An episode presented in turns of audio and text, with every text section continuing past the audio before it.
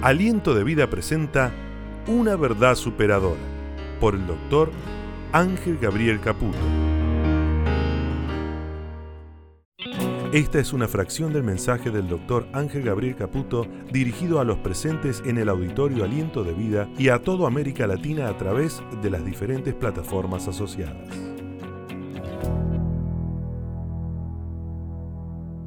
En un mundo de tan malas noticias, créanme que dar una buena noticia es complejo. Abundan las malas noticias. ¿Cuántos dicen amén?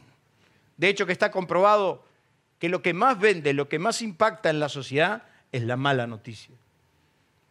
La mala noticia prospera mucho más que la buena, lo saben, lo saben los técnicos en comunicación y saben lo que cuesta. Y yo quiero decirles que Dios es una buena noticia. ¿Cuántos dicen amén? Pero vivimos en una sociedad donde las malas noticias son tantas que tener una buena que haya una buena noticia realmente es complejo. Y fíjese a tal punto que inclusive el profeta Isaías decía, cuán hermosos, cuán hermosos son sobre los montes los pies del que trae alegres nuevas.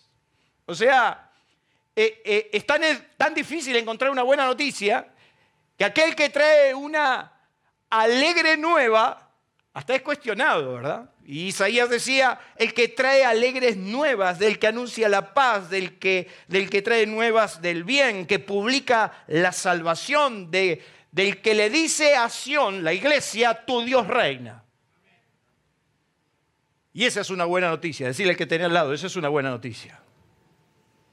Tan así que cuando Jesús aborda el púlpito en su época, el mensaje de Jesús era una noticia tan, pero tan buena que la gente no la creía. Y era tan buena la noticia que Jesús estaba compartiendo que la gente le costaba creerlo, porque abundaban las malas noticias. Y es por eso que en esta noche yo quiero hablarte por unos minutos de un anuncio que va a sorprender. Todos conocen la historia bíblica, el preámbulo de lo que sería el nacimiento de Jesús. El anuncio. El anuncio no fue nada fácil. Nosotros lo leemos, lo creemos porque amamos a Dios, pero créame que en aquel tiempo no era tan fácil la situación. De hecho, que el mismo anuncio que, que, que va a recibir la Virgen María va a ser un anuncio muy cuestionable. Porque imagínense que esa doncella, esa mujer, por más que fuera, por más que fuera una santa y por más que fuera una, mujer digna, de hecho que lo fue para, para haber recibido semejante manifestación de Dios, le tocaba la difícil tarea de decirle a su novio, con quien estaba desposada, que estaba embarazada. Por si usted no lo sabe, en la historia bíblica, en la historia hebrea, eh, el desposorio se hacía un año antes de tomar a una mujer por esposa. Y el desposorio era el compromiso, o sea que José había desposado a María, pero todavía no, no era su mujer. Ahora imagínense que María le tiene que decir a su novio que está embarazada y del Espíritu Santo. ¿Usted qué opina? Porque nosotros mistificamos lo que a veces no tenemos que mistificar y, viceversa. Y, y, sin embargo, imagínese que su novia le viene a decir, ¿sabes qué, mi amor? Te tengo una noticia impresionante para darte. Estoy embarazada, pero no te preocupes, es del Espíritu Santo. Ni sabían que era el Espíritu Santo. Entonces la Biblia dice que para José fue una tortura. Poco se habla de José, pero hay que bancarse semejante noticia. Y quiero decirle que José no lo creyó. Por si usted lo quiere espiritualizar y decir, bueno, pero José tenía, José no lo creyó. La Biblia nos dice que José pensó en dejarla a María secretamente. Como era un hombre de bien y como era un hombre temeroso de Dios y como era, mire qué interesante, cómo Dios elige las personas. ¿Qué habrá tenido María? ¿Qué habrá tenido José? Para que semejante anuncio sepa qué personas lo podían recibir. Dios iba a hacer una obra extraordinaria, pero había que tener carácter para creerlo. De hecho, que los hombres que hicieron historia en la Biblia fueron hombres que tuvieron carácter para creer. Y si no, pregúntenle a Noé que lo mandó a hacer un arca cuando nunca había llovido sobre la tierra. Imagínense, y hable con Moisés, que le dijo que con un palo iba a liberar a una nación, un hombre que manejaba ejércitos. O sea que para creerle a Dios hay que tener un carácter. Ahora José, diga conmigo, no lo creyó. Así que usted vaya desmitificando esa historia de que José dijo gloria, aleluya, José no lo creyó. ¿Qué Espíritu Santo ni Espíritu Santo?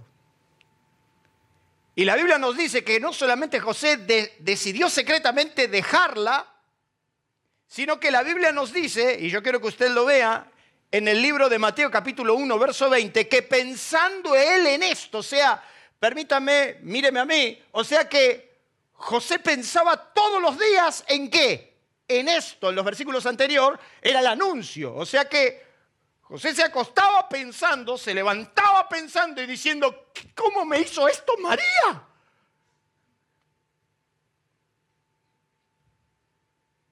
La tortura que ese hombre tenía en la cabeza. Porque pensando en esto, He aquí un ángel del Señor, pensando en esto, en los versículos anteriores dice que había ya decidido dejarla a María, pensando en esto, he aquí un ángel del Señor le apareció en sueño y le dijo, José, hijo de David, no temas recibir a María tu mujer. O sea, el ángel lo tuvo que convencer.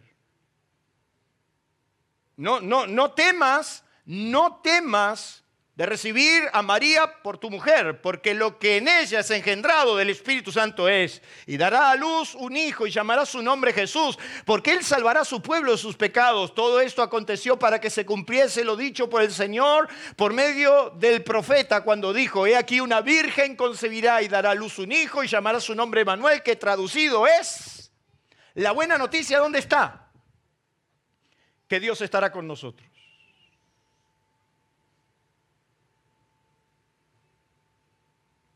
Si usted mira todo eso, la buena noticia, si usted, si usted mira atentamente, la buena noticia es que Dios estará con nosotros. La nueva traducción viviente dice, miren, la Virgen concebirá al niño, dará luz, a luz un hijo y le llamará Manuel, que significa Dios es con nosotros. Pero la Biblia pesita dice, Manuel, interpretado el concepto bíblico, es que nuestro Dios estará con nosotros.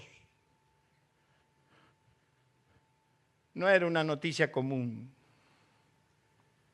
Los dolores que la nación había pasado eran suficientes para entender que Dios los había abandonado. Mire lo que dice ahí, en Belén, un pequeño y modesto pueblo del interior de Israel, apenas a 10 kilómetros de Jerusalén, conocido bíblicamente con el nombre de Éfrata, que significa pequeño, se va a dar el acontecimiento más extraordinario que se puede registrar a lo largo de la historia. Nacería aquel que se consagraría como el centro del universo. Desde Belén, desde esa pequeña ciudad, nacería un hombre que la historia de la humanidad lo reconocería como el centro, el eje. Yo esto lo he hablado ante eruditos, ante profesionales, ante empresarios, ante hombres poderosos, gente de letra, gente de estudio, cuando le dije, mire, está todo bien con la teoría que me quieran decir. Lo único que sé que cuando la historia se relaciona con alguien o con otra persona, tiene que hablar del antes y el después de Jesús. Dele un fuerte aplauso a Dios por eso.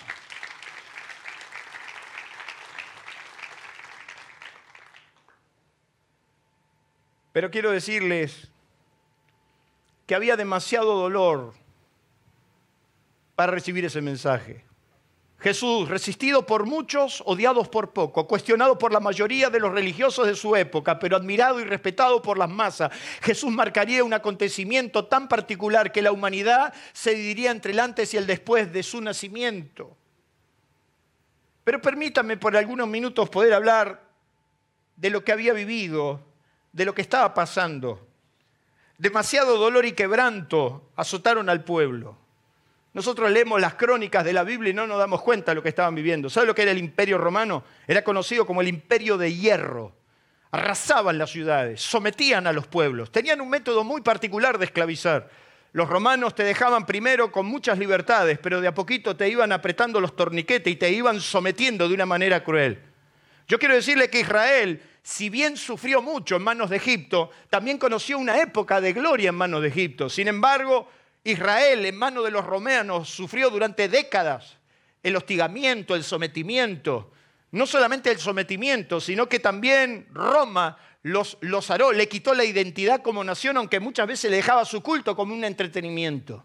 Demasiado dolor y quebranto azotaban al pueblo. La injusticia de los poderosos eh, eh, eh, de turno causaban la mayor inequidad social. Si usted me habla de la inequidad social de estos tiempos, permítame hablarle de la inequidad social que había en los tiempos de Jesús.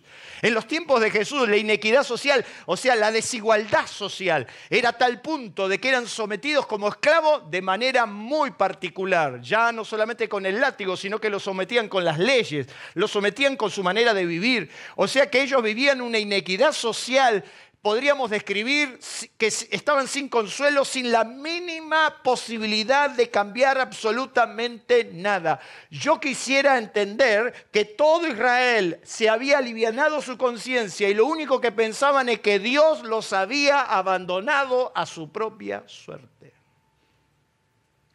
Yo no sé si usted alguna vez pensó eso. Si es tan duro lo que le tocó vivir, si es tan difícil lo que le tocó vivir, que fuiste abandonado a tu peor suerte. El anuncio del ángel a José indiscutiblemente era muy difícil de creer, porque lo que el ángel estaba diciendo es que Dios va a estar con nosotros. Y yo le quiero preguntar con toda sinceridad si usted a lo largo de este año no pensó en algún momento de que Dios lo había abandonado. ¿No le ha pasado alguna vez?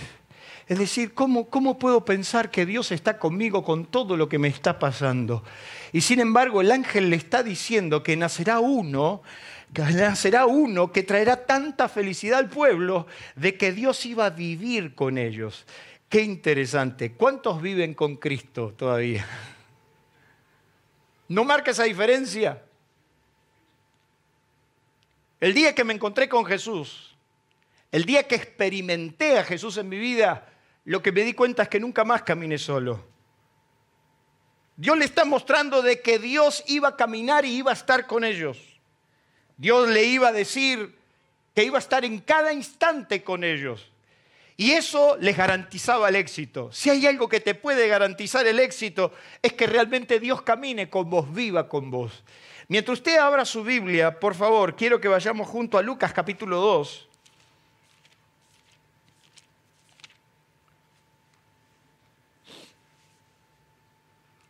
Una catarata de buenas noticias, difíciles de creer. ¿Cómo Dios va a estar con nosotros con todo lo que nos pasa? ¿Cómo Dios está con nosotros si estamos siendo sometidos por los romanos? Yo le podría cambiar el nombre. Ya no le llamaría a los romanos, le llamaría a la FIB, por ejemplo. Ya no le pondría esos nombres, pero le pondría otros. Y de repente empiezan la buena noticia y el anuncio que sorprende es que Dios vendrá a vivir con su pueblo. Me hace recordar cuando Israel en el desierto se encontró con una muy mala noticia. Y la mala noticia es que después de lo que había pasado con el becerro de oro, Dios le dijo, yo no subiré en medio de ti. La Biblia nos dice que cuando Israel escuchó esta mala noticia, ¿cuál era la peor de las noticias? Que Dios se iba, Dios no estaba con nosotros. Porque lo único que les garantizaba la libertad era que Dios esté con ellos.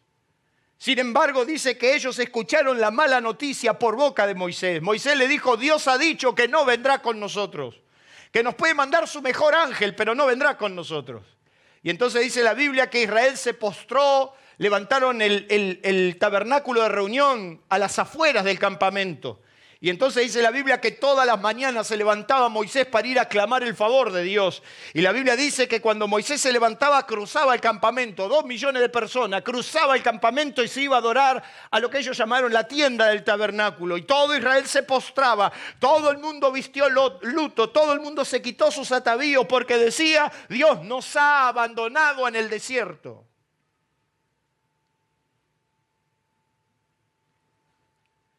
Si te abandonan tus líderes, por ahí tenés solución. Si te abandona un ser querido, por ahí te podés recuperar.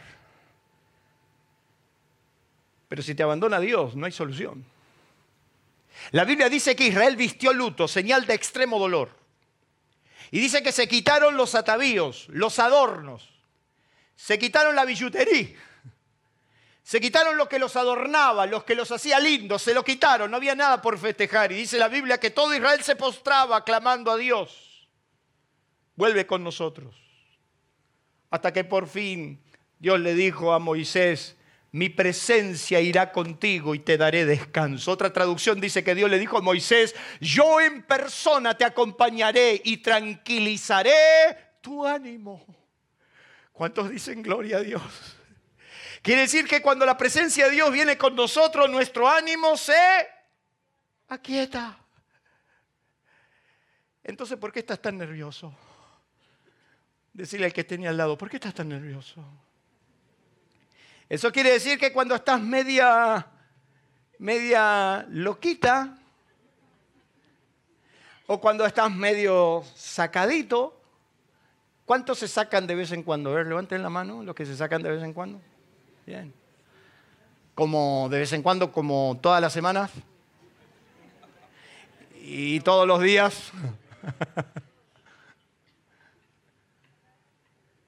Ellos dijeron, Señor, si tu presencia no viene con nosotros, no nos saques, no hay nada que festejar. Y entonces Dios le dijo a Moisés, tranquilo Moisés, yo en persona te acompañaré y tranquilizaré tu ánimo. Quiere decir que cuando estás medio sacado, lo único que te calma es la presencia de Dios. Lo único que te sostiene es que Dios esté. Ahora Dios le está diciendo a esa nación, se lo está diciendo a José, que nacerá uno que significa o que quiere decir o que representa es que Dios habitará en nosotros. O sea que Dios ya no es una experiencia exterior. Dios empieza a ser una experiencia interior. Quiere decir que Dios, ese ser creador que conocemos, que enseñamos, que hablamos, ahora existe la posibilidad a través de Jesús, del nacimiento de Jesús, de que viva en nosotros. Quiere decir que usted, como el templo y la habitación de Dios, cuando usted se mueve, usted mueve a Dios. Entonces quiere decir que cuando usted va a la escuela, usted se lleva a Dios a la escuela. Cuando se va al mercado, frente a la góndola, usted se llevó a Dios. Y quiere decir que cuando usted está en su casa, usted tiene a Dios. Era demasiada buena esa noticia para creerla. Era demasiado buena porque se acordaban de Moisés cuando dijo, nosotros tuvimos éxito en el desierto porque Dios nos acompañó. Ya Dios nos ha abandonado a nuestra propia suerte. Y hay veces por todo lo que nos pasa y por todo lo que hicimos, hemos creído que Dios nos abandonó a nuestra propia suerte. Y entonces dependemos de la suerte como el impío de al lado, dependemos de un toque, de un, arreglo, de una ayuda, de alguien que nos, que nos abre una puerta, cuando en realidad lo que Dios le está diciendo a José a través de Jesús lo que, la experiencia que ustedes van a vivir es que Dios va a vivir con ustedes. Diga conmigo demasiadas buenas noticias. Jesús se para frente a todos, ya nacido, ya crecido, con 30 años, y se para en su sinagoga de su ciudad y se le da el libro del profeta Isaías y lo abre y lee, el Espíritu del Señor está sobre mí y Él me ha ungido para darle buenas nuevas a los... Buenas nuevas, qué buenas nuevas ni buenas nada.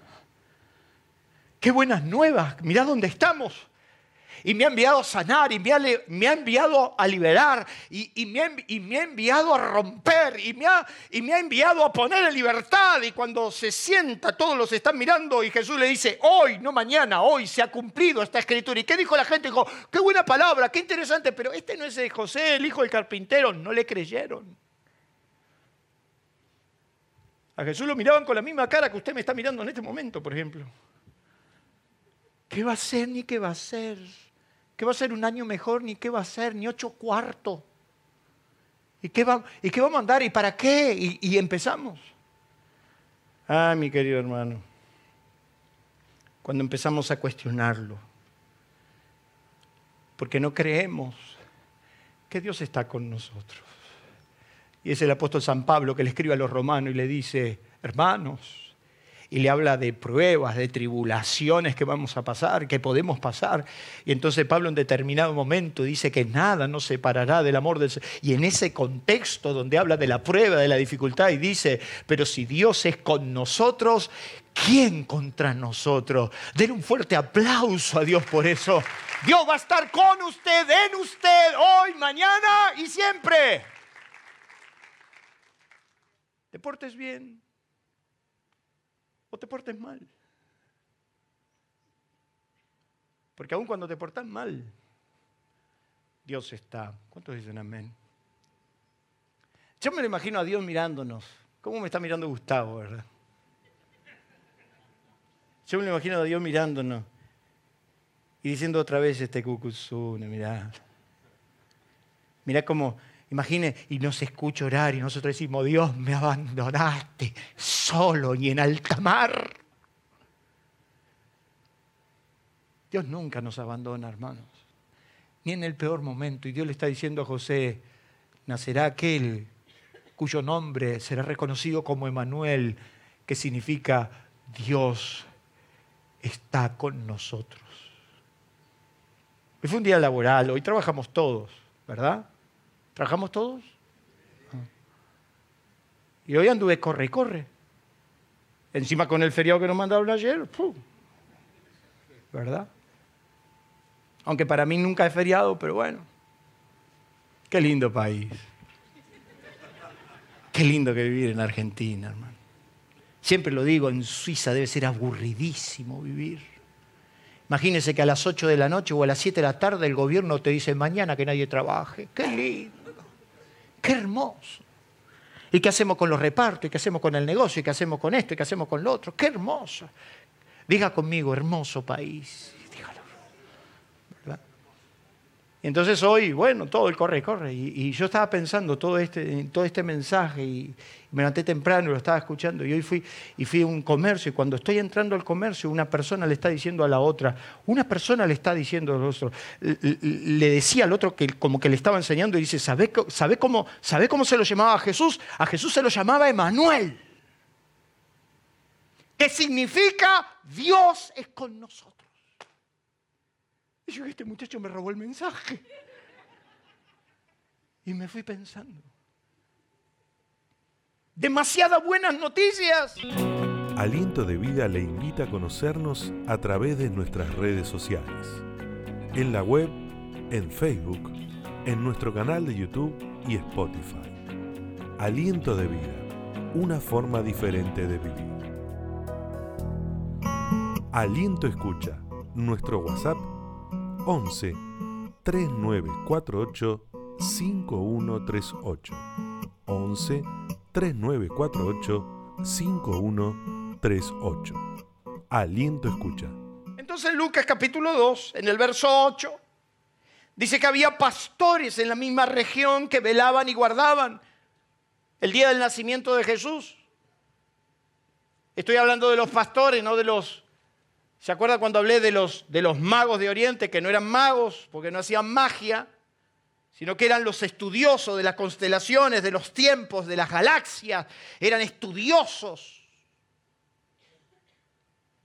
que tampoco eran tres, ni por qué le tenemos que poner nombre, ni por qué tenemos que estigmatizarlos, que siguiendo la estrella, porque estudiaban eso, eran los que estudiaban el cosmos no eran magos de magia.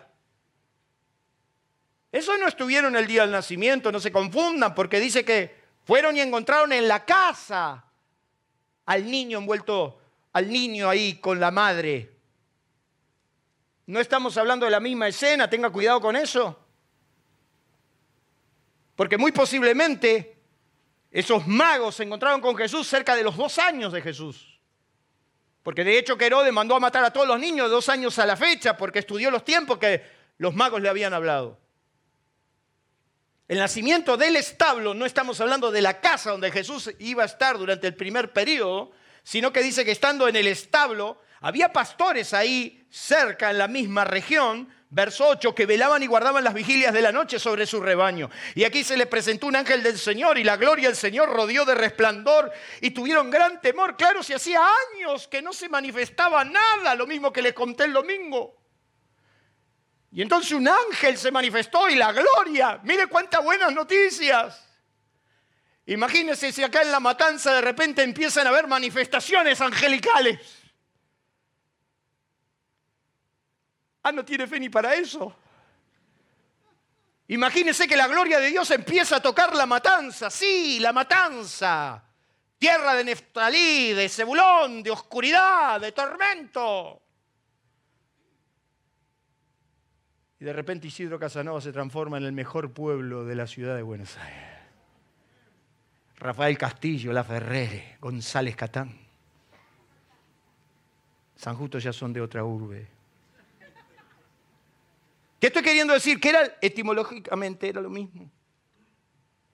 Y de repente en ese lugar, en ese pueblo, en esa ciudad, de repente la gloria se empezó a manifestar. Lo único que nos puede salvar a los matanceros, a los bonaerenses, a los argentinos, es que la gloria de Dios nos visite, hermanos.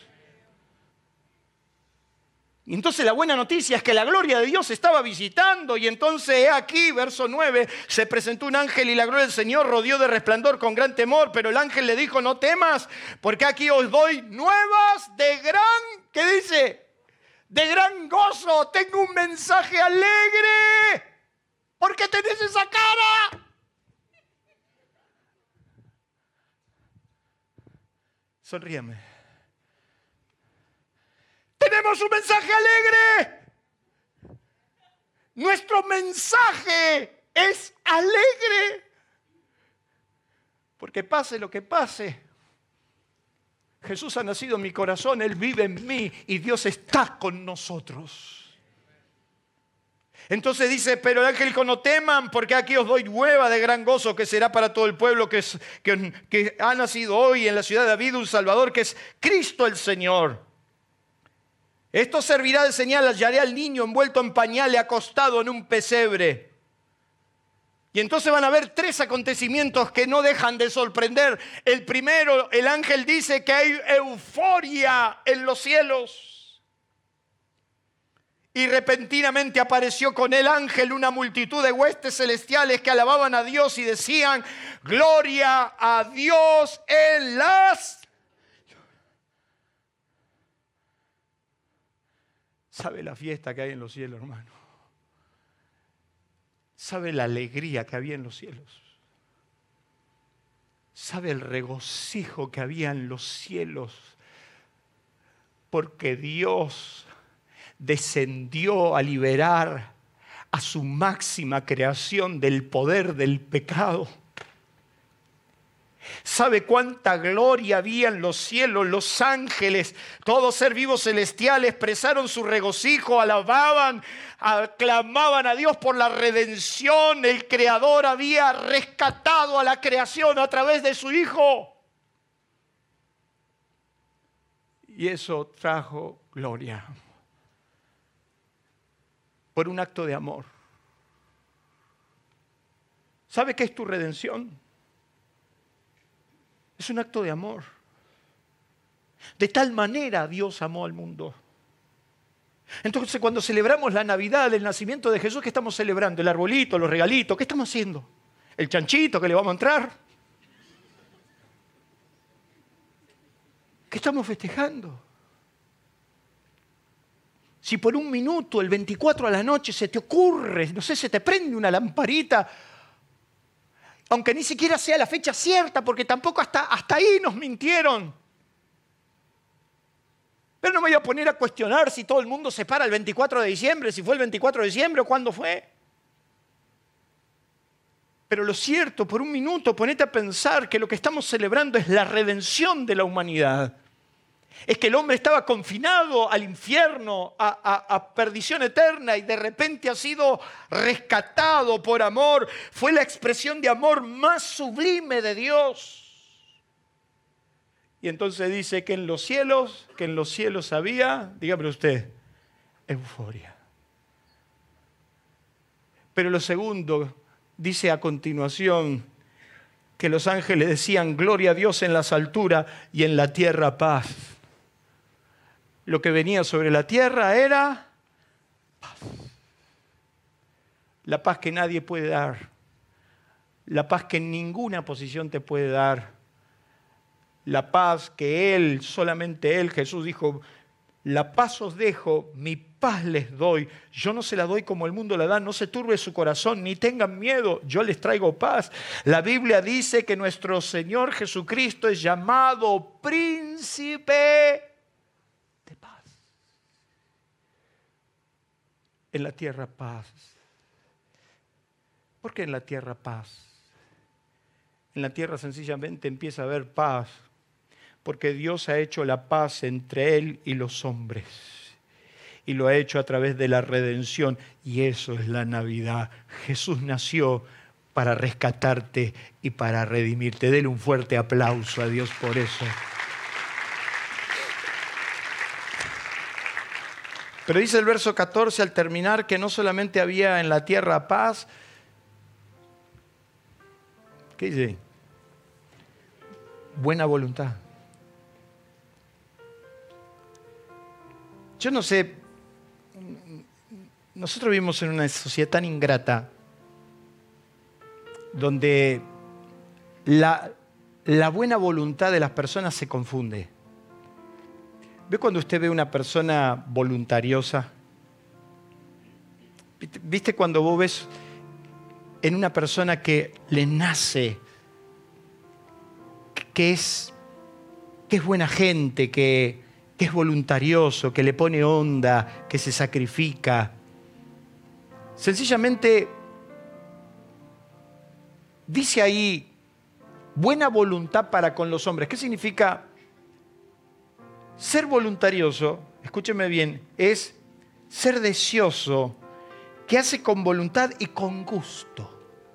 Y con gusto.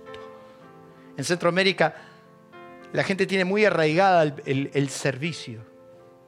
Y entonces cualquier cosa que, y más como orador, te tiene que ver cómo te tratan, cómo me han tratado en todo el mundo, pero los centroamericanos, los hondureños, los guatemaltecos, los salvadoreños, los ticos, para servirle. Y enseguida te vienen y te corren y te atienden y te reciben, porque para ellos es un gusto.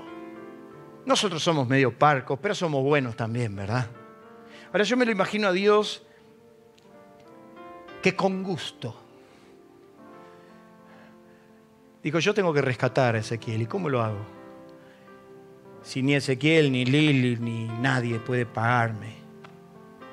Todo lo voy a hacer sencillamente por amor. Entonces en un gesto de amor desinteresado, Dios envió a su Hijo Jesús. Con gusto. Diga conmigo, con gusto. El libro de Isaías dice una palabra que es extraordinaria. En Isaías 53 dice, porque Él verá el fruto de su aflicción y quedará satisfecho. Eso significa que cuando Jesús ve que a través de su cruz, a través de su, su, nacimiento, a través de lo que significó venir a la tierra, miles y miles y millones de personas son reconciliadas con Dios, yo me lo imagino a Dios diciendo, fue un gusto haberlo hecho. Dios mostró su buena voluntad, que hasta la fecha no te está esperando con una espada en la mano para clavártela en la cabeza y bien merecido lo tendrías. Pero sencillamente por amor, ya que el nacimiento de Jesús puso de manifiesto la predisposición de un Dios que quiso y quiere resolver la problemática humana. Expresa su buena voluntad y eso habla de un Dios voluntarioso que jamás, jamás abandonó a su creación. La expresión de Dios es un Dios que ha decidido rescatarnos y no dejarnos a merced de las circunstancias la respuesta de Jesús frente a la necesidad siempre fue la misma. Con solicitud, amor, acudía, resolvía lo que estaba pasando. La pregunta más frecuente de él hacia los necesitados era una sola. ¿Qué quieres que te haga?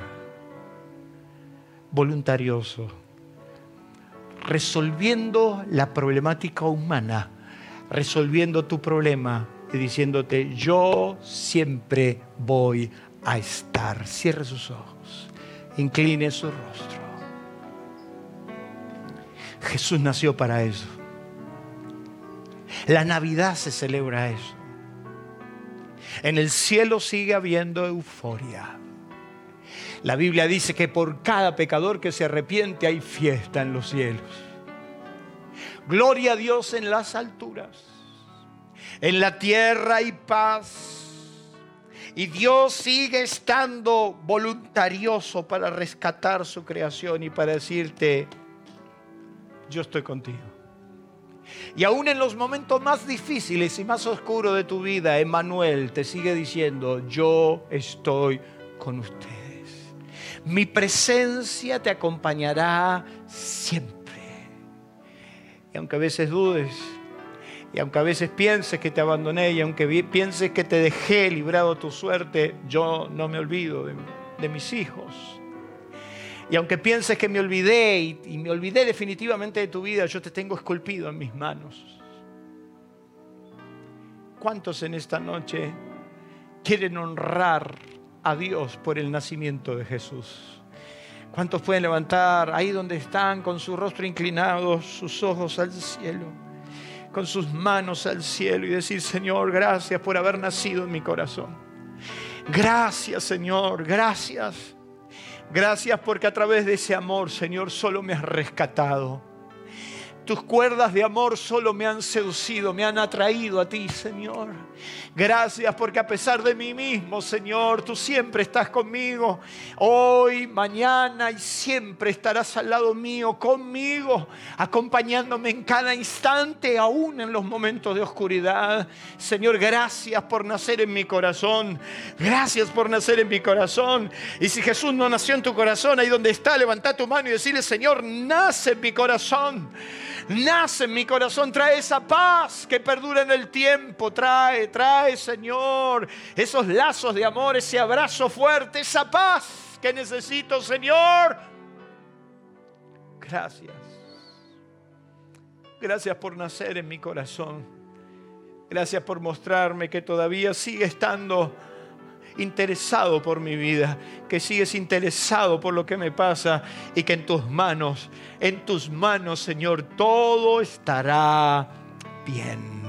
En el nombre de Jesús decimos amén y amén. Denle un fuerte aplauso a Dios en esta noche. Aliento de Vida presentó una verdad superadora. Si usted quiere recibir más sobre estos y otros mensajes, escríbanos a info@alientodevida.com.a o visite nuestras redes sociales. el motivo de mi vida. Nuestro auditorio se encuentra en la ciudad de San Justo, Partido de la Matanza, provincia de Buenos Aires, Argentina. Usted será muy bienvenido en este lugar. Aliento de vida una forma diferente de vivir.